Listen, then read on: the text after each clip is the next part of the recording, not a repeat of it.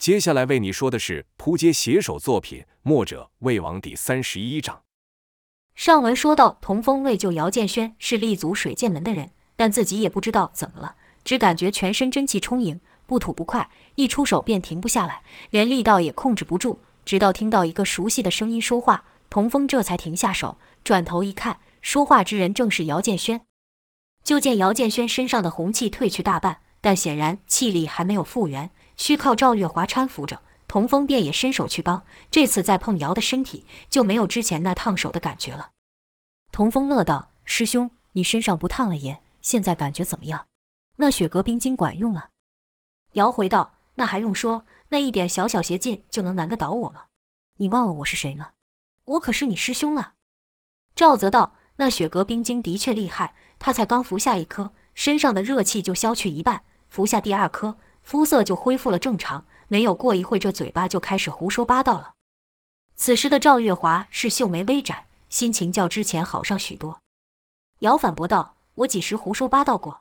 我说话那是字字珠玑，都有道理的。”童风看二人又和平常那样拌起嘴来，心想：看来师兄这回是真的好起来了，便说道。太好了，我们这就下山去。你们跟在我后面，什么都不用管，一切都交给我。赵、姚二人同时点头，他们相信童风。姚还说道：“对面那两个，听到没有？识相的就快闪一边凉快去吧。我师弟一个人，你们都不是对手了。现在加上我，我跟你们说，我可比我师弟厉害好几倍。识相的就自己让开，哪边凉快哪边待去。我看那瀑布不错，你们干脆就下去玩一会水吧。”童风也对守道的两人问道：“怎么，你们还想要打了？”那两人互看了一眼，一人低声道：“光这一个小子，我们就收拾不下，现在又多了两个，怎么办？”另一人回道：“那也不能让他们就这样走了，回头掌门怪罪该如何？”那人又道：“可那小子功力比我们高得多，现在又加上两个，怎么拦得住？”另一人道：“我瞧那小子只是装腔作势，昨日还病得那样，怎么可能突然间就痊愈了？”那人说道：“你没听他服了雪蛤冰晶了吗？那雪蛤掌门甚是宝贝，更何况是那冰晶，说不定真有起死回生，甚至功力大增的奇效。”另一人是半信半疑的说道：“你听谁说的？是水月师姐他们吗？”那人道：“是我自己想的。”另一人骂道：“我去你的！别自己吓自己！我们的目标是雪蛤，我们就朝那个病恹恹的小子下手，拿下他，再逼他们交出雪蛤，不就行了？”那人道。对对对，等他们进了食道，地势就对我们有利了。我还就不信了，听我们两个都奈何不了他们几个乳臭未干的小鬼。二人打定主意后，就往后退了几步，让出了洞口。童风不知道他们小声商量什么，只见对方让出了道，便立刻一个纵身抢了道口，防范着，等赵、姚二人进来。就看赵、姚两人进了道口，那两人还是没有动手。赵回道：“我们下去和叔他们会合。”童风道：“好，你们先走。”赵扶着姚刚向前跑去，那二人就出手了。就看二人又施展那奇特的轻功，身如游鱼在通道上游走。是一人从沿着石壁从上方游来，一人从右侧游去，剑尖都指向姚建轩。童风哪能让二人得手？是双掌分力，就朝对方前面打去。那两人知道童风掌力厉害，故于童风掌打出一半之际，那二人就立刻变换位置。童风见二人换了方位。那掌也就没有打出去，是凝住不发。那二人虽然方向互换，但前进的速度却没丝毫慢下来，眨眼间就来到童风身前。这下童风可不能再不出手了，是两掌翻飞。他知道那两人可以在这弹道内任意移动，朝他们出掌多半打不到，干脆就四面八方的乱打去。这下果然将二人前进的路都给封住，并将二人逼了退。但很快的，那二人又游了过来，童风依旧是乱打一通。如此几次下来。二人还是闯不过童风这一关，其中一人说道：“那小子虽然厉害，但招与招之间仍有间隔。下一次等他出手后，我送你过去。”另一人道：“他这样乱打一通，把我们的路都封死了，你怎么个送法？”那人道：“看我的吧。”二人商量好后，又攻了过来。童风还是那套，不管对方是从哪来，他就是尽其所能的全部打回去，打的石道是石屑，石粉纷飞。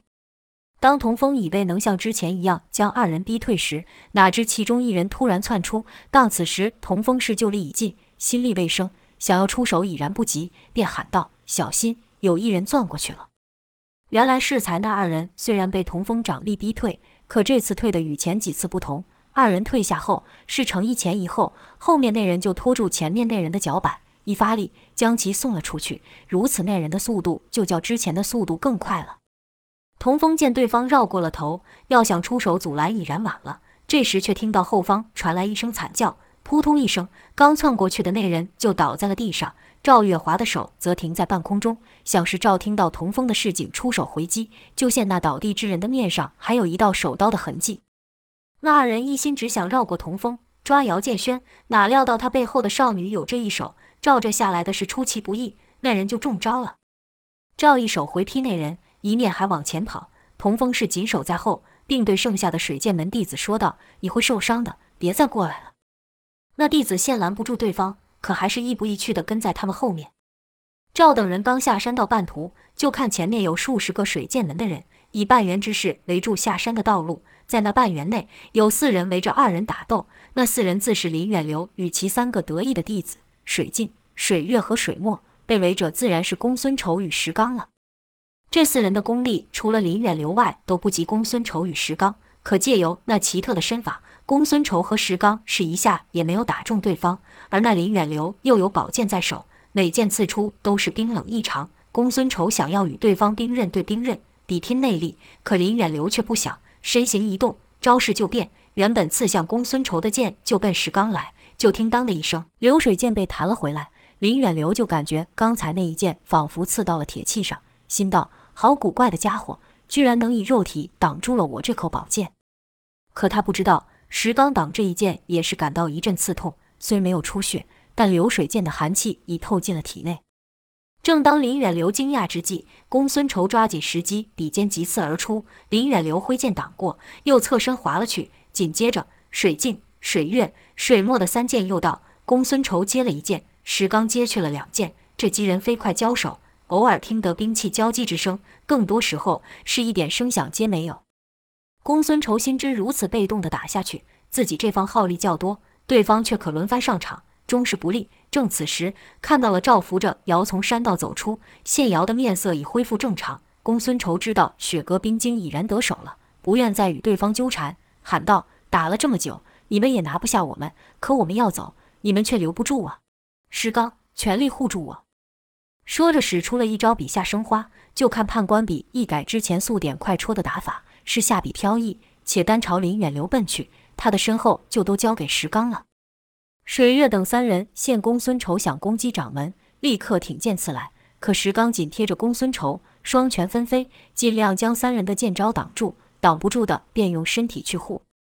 林远流见公孙仇这招未发，却感觉全身上下都在其攻击范围内，心道：这老头果然不简单。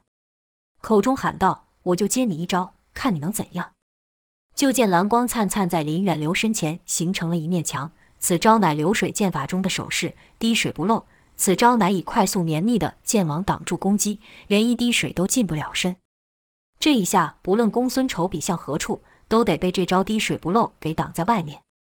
哪知公孙丑可不是要和林远流硬拼，而是想借林远流才手招时退去。就看公孙仇那笔摇晃一番后，根本没有刺出，脚尖一点就想往赵月华那去。林远流喝道：“哪里有这么容易让你们逃走？使水牢阵法。”就看水墨手一挥，从中泼出一袋水来，跟着水月、水镜以剑沾水，身形一晃就来到了公孙仇前面。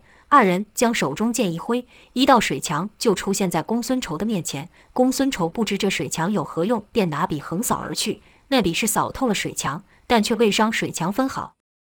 而这水泼在空中，居然能不落地，乃是靠二人快速的身法不断挥剑所致。这时，水墨也用剑点了水，加入阵法中。就看那水墙在三人的合力下，逐渐从一面墙成了一道圈。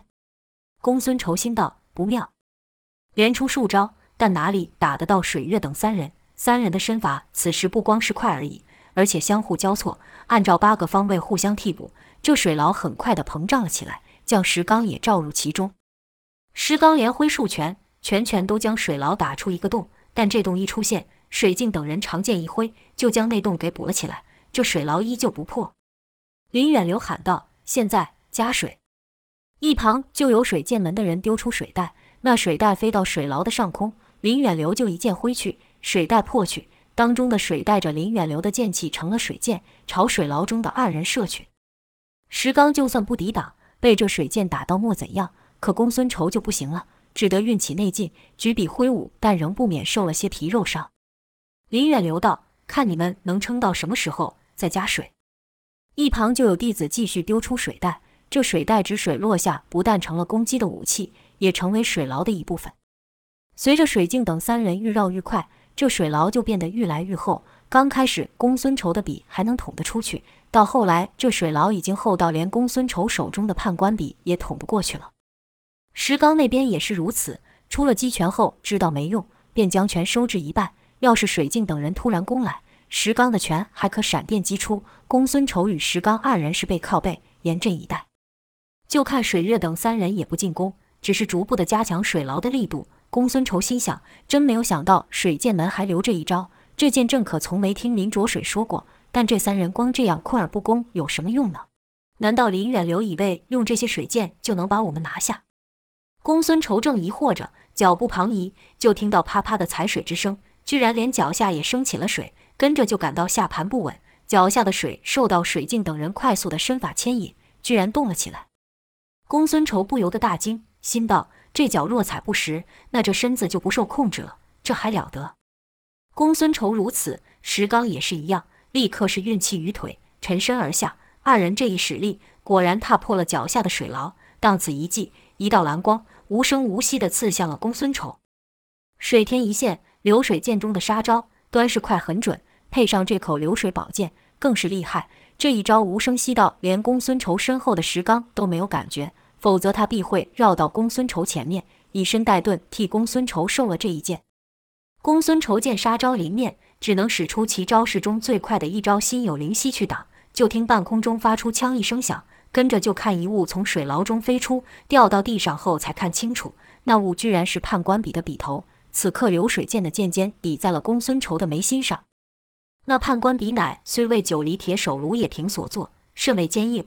但前者受到了南宫烈的明艳宝刀猛砍，现又与林远流的流水宝剑相交，在两大神兵的打击下，终于撑不住，被削断飞出。县掌门得手，水月等三人也停住了身形，这水牢就化成水，淋在了公孙仇与石刚的身上。赵月华急喊道：“住手！”将瑶交给了童风，一个纵身，居然来站到了公孙仇的身旁。公孙仇见状，虽然说道：“小姐，不用管我，不要过来。”但赵此刻哪肯听话，对着林远流喊道：“你要杀我叔，就把我也给杀了。”林远流剑尖依旧抵在公孙仇的头上，只要他长剑往前这么一递，公孙仇是必死无疑。以他的功力，回手就能把赵给杀了。但看赵居然有此胆量站在他面前，也是赞道：“好，很好，不愧是赵天烈的千金，胆识过人。但你可知道，我此刻要杀了你们几人，可说是轻而易举。”赵刚才见识到林远流的身手。知道他说的话并不是夸大，但还是不退，反而昂首说道：“你要是敢动我一根头发，我爹绝不会放过你。”林远流看赵月华那样子，在听他说的话，不由得哈哈大笑，说道：“请问有谁知道你们来了我水剑门？除了那樵夫之外，只怕是无人知晓。回头我把那樵夫性命也取了，来个死无对证。即便赵天烈真有通天的本事，也不会知道是谁下的手。”公孙仇道。远流贤侄，看在上辈交情的份上，你可不能如此做。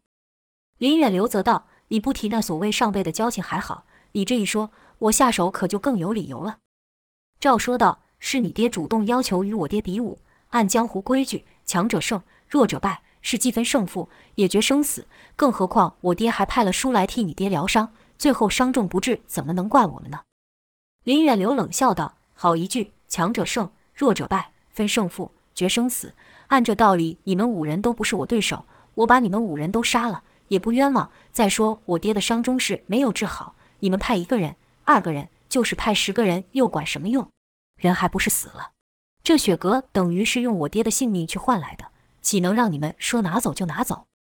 姚建轩见此事乃因自己而起，便说道：“他们取雪阁可不是为了自己，而是为了我。哎呦！”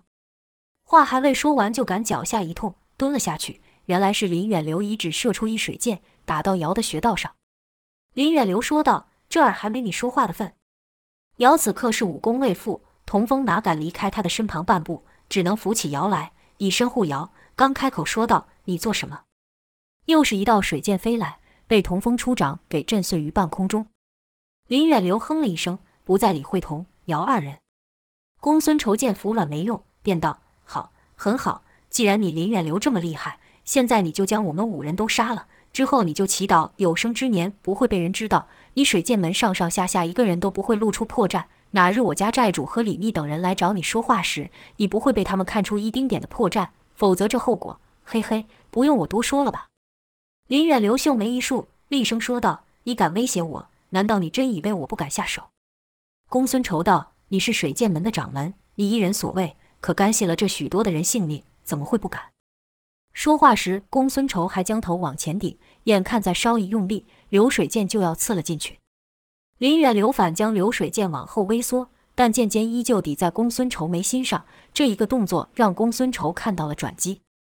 公孙仇续道。我们只想借雪蛤治伤，根本不想与你们起冲突。今日你帮我们这个忙，我公孙仇答应你，一年后雪蛤完好奉回。我九黎上上下下都欠你水剑门一个人情，欠你林远流一份救命之情。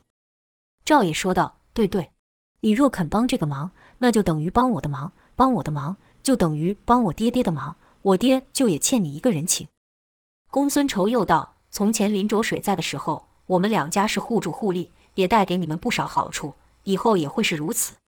林远流可不像他爹林卓水，脑袋一热就忘乎所以，不知道自己有多少斤两，便找赵天烈动手。他可比他爹想的远多了。他知道，若非从前他爹与九黎结盟，水剑门也难以发展成今日这般。他也明白公孙仇说的话不假，九黎中比公孙仇精明的人不少，其中就有个神算李密。就算今日我真把他们都杀了，可天下没有不透风的墙，此事即便瞒得住五年。瞒得住十年，但只要有一日有一个人露出一点异状，被他们看出破绽，那怕没有确切的证据，单凭赵天烈的怒火，也足以将水剑门给烧得一点不剩。那九黎能屹立于江湖顶点，可不是吃素的。可转念又想，这四眼雪蛤虽然是世间一宝，但为了雪蛤搭上了整个水剑门，可不划算。这许多盘算在林远流的脑中飞快闪过，旁人只看林远流脸色是愈来愈沉。哪里知道他想什么？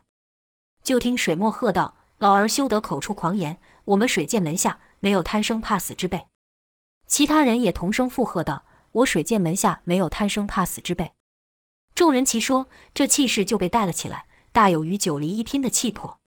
可就看林流远流一抬手，门下众人同时噤声，紧握着手中剑，就待林远流手这么一放下，同时出剑，将五人给了结了。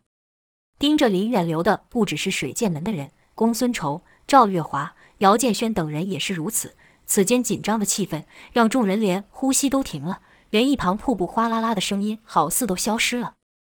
就看林远流手没有放下，反是淡淡说道：“水墨，平时怎么教你的？说话这般无礼。”这一下，天地之间的声音仿佛才回来。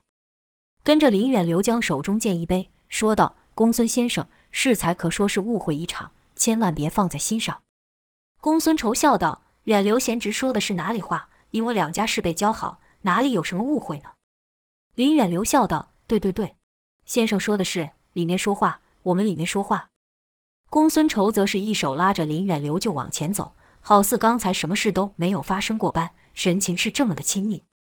姚建轩是直至今日才打从心里佩服公孙仇，心道。这老头三言两语间就将一场厮杀化于无形，当中是软硬兼施，实在是有勇有谋。以前我还以为他不过是江湖阅历比我多些而已，今日一看，人家比我强的何止是江湖阅历这一项。童风看着这一幕，也想刚才几句话的凶险程度可不下于真刀实剑。公孙先生确实是有智慧的人，那个林远流也是拿得起放得下，难得这两人都不计较个人名声与荣辱，以大局为重。若他们两人当中有一人没有这样的智慧，今日我们恐怕都出不了此地。看来师父当日要我们下山，不单单是要考验我们的武艺而已。两人正呆呆地想着时，公孙仇与林远流就从旁经过，石刚给二人使了个眼神，二人才跟在后面走去。几人来到了和前日一样的石室，坐在和前日一样的位子，但情势却已经截然不同。林远流向姚问道：“小兄弟。”看你脸色已经较之前好上许多，像是已经服下了冰晶了吧？现在感觉如何？”姚回道：“就觉得体内的那股热劲消退不少。”公孙仇也问道：“那雪阁冰晶入体后有什么异状？”姚想了一会，说道：“该怎么说呢？就像是在一个燃烧的火堆中放下一个大冰块一样。”林远流与公孙仇同时点头。林远流虽发现了取雪阁冰晶的方法，但他可从来没有服用过。此刻说道：“公孙先生，看来这雪阁冰晶确实可治疗炎阳劲之伤啊。话说回来，小兄弟，你体内是怎么会有这股炎阳劲的？莫非你是寨主亲传的弟子？”本来林远流是想说：“莫非你也和那赵天烈动手去了？”可随后想到不太可能，以这小子的武功，恐怕连赵天烈的衣角都碰不到。更别提还对他使上炎阳劲了。可这冰火无极功，天下间又只有赵天烈在修炼，除非是和赵月华一样练功出了岔子外，实在想不出还有什么原因，这小子体内会有炎阳劲，才有此疑问。姚说道：“谁要练这种害人的武功？”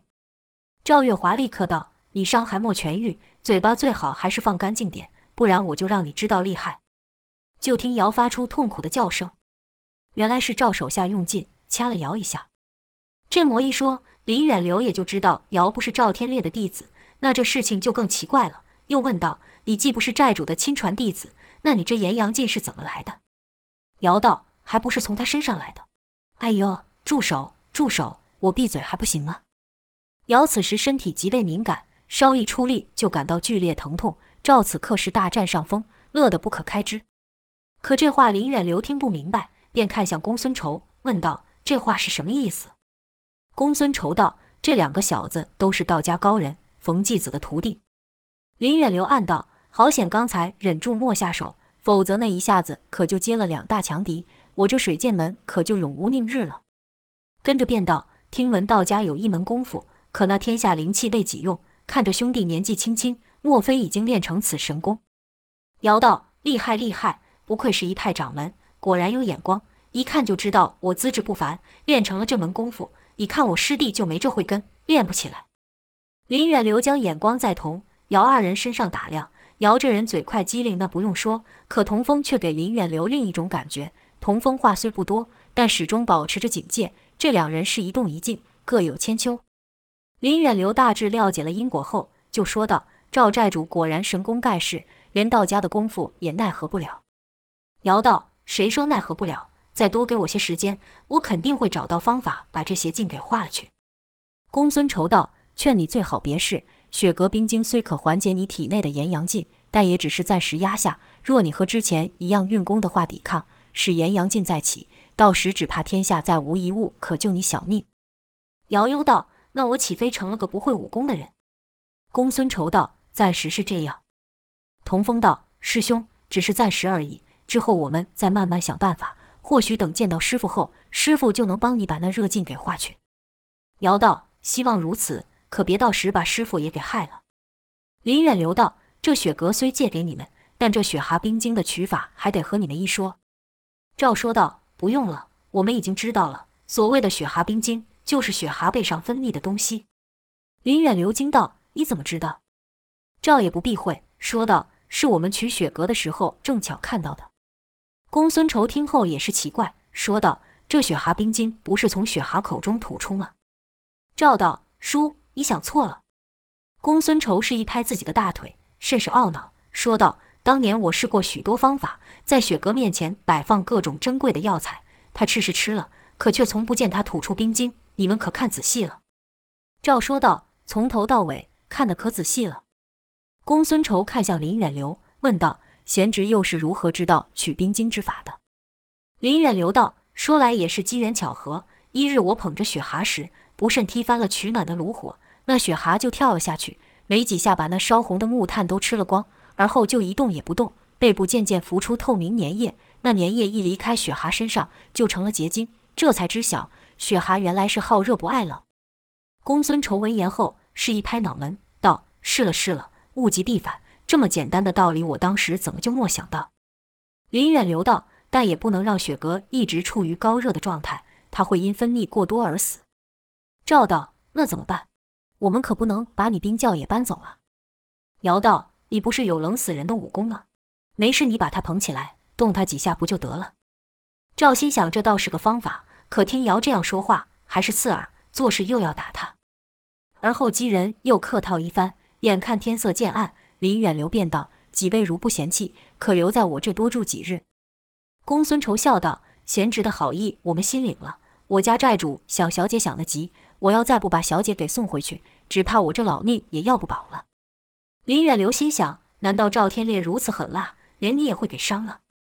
但看公孙仇的样子又不像，也就没再问下去。